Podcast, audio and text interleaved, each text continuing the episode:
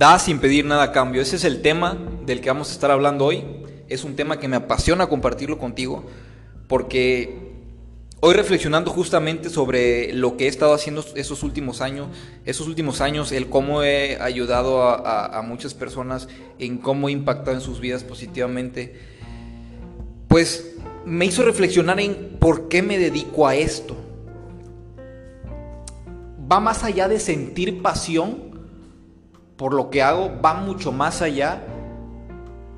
Y justamente hoy pensando, recordé todas las enseñanzas que mi abuelo materno nos inculcó, que yo veía y te quiero explicar desde dos puntos de vista diferentes, desde mi parte familiar paterna como de mi parte familiar materna. Mi mamá falleció eh, hace mucho tiempo, el día, pues justamente el día que me dio a luz. Entonces eso, mi papá trabajaba todo el día y eso no soy yo. Ah, pues todos los días, desde muy niños, a cruzar la calle. Eh, afortunadamente mi abuelo materno vivía muy cerca, casi enfrente, y mi hermano Arturo y yo cruzamos siempre la calle para llegar a su casa. Eh, regresamos ya muy, muy noche a casa de mi papá por lo que casi no veíamos a mi papá y mi abuelo fue como que el más el que más influyó en, nuestra niñez y en parte de nuestra adolescencia porque la mayoría del tiempo nos las pasábamos con él.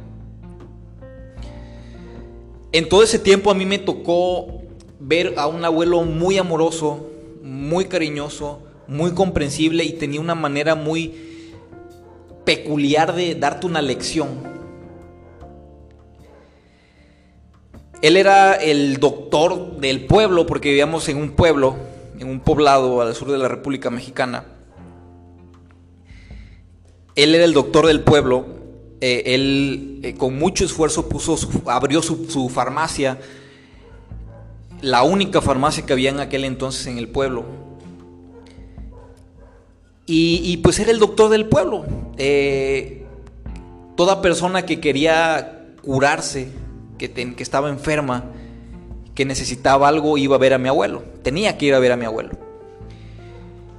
Y yo recuerdo, yo recuerdo cómo, cómo él atendía personas a altas horas de la, de la, madrugada, personas que le iban a tocar la puerta, que a veces nos iban a tocar porque a veces nos tocaba a nosotros en muchas ocasiones estar ahí, de muy niños, personas de muy escasos recursos,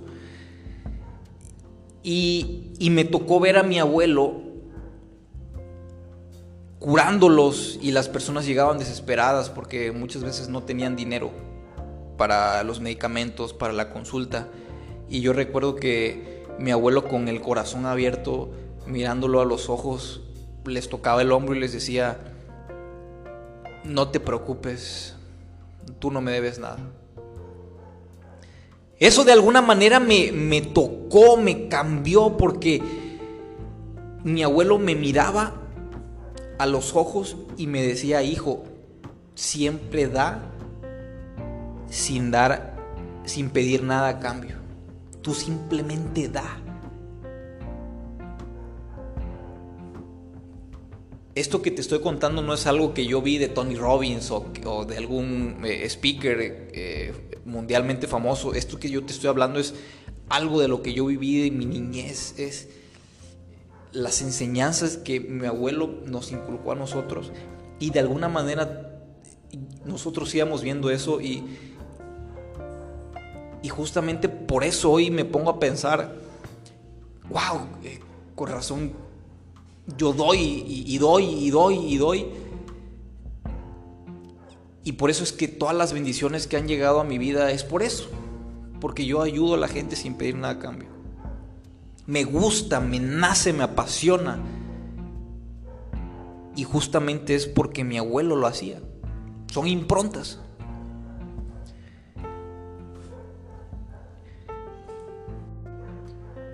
Cuando mi abuelo se pone muy mal, se enferma mucho, a él lo trasladan a la Ciudad de México.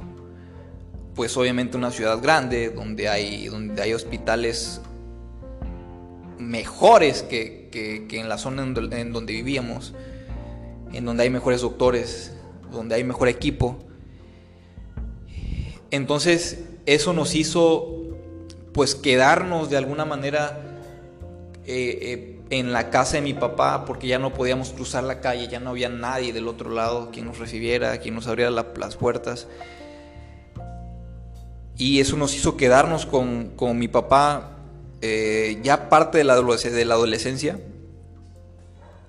tenía yo, no sé, unos 15 años más o menos.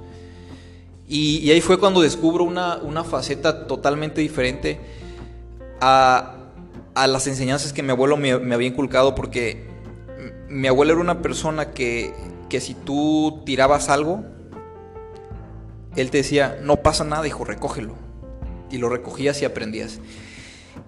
Mi abuelo era una persona muy amorosa, que te enseñaba de alguna manera peculiar, te daba una lección, y mi papá era un era completamente diferente, era una persona que si tú tirabas algo te decía, ¿qué te pasa? Recógelo estás tonto. Y te empezaba a regañar por algo muy mínimo. Eso también me formó porque mi papá también era una persona que jamás, jamás te, nos ha dicho un te amo, un te quiero. Y es porque su familia, su papá, su mamá tampoco se lo dijeron a él. No es que no lo sienta, no digo que mi papá no nos ama, pero no, no esté en él decirlo. Entonces cuando te crías con una persona así en la adolescencia, lo que hacen en, ti es tener un tigre adentro. Porque ya no tienes las cosas fáciles. Si quieres algo, te lo tienes que ganar. Yo tenía un amigo que vivía con su mamá, ella era una persona de casi 30 años y aún seguía viviendo con su mamá.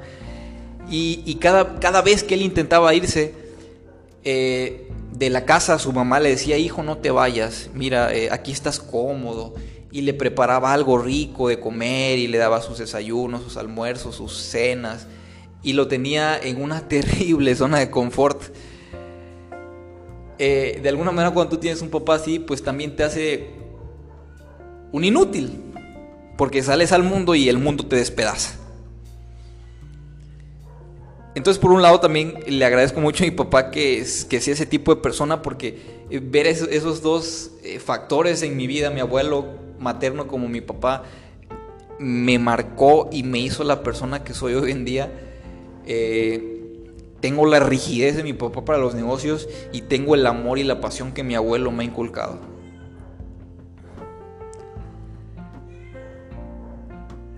Ya para terminar eh, este podcast, porque ya se está alargando, ya llevamos ocho minutos.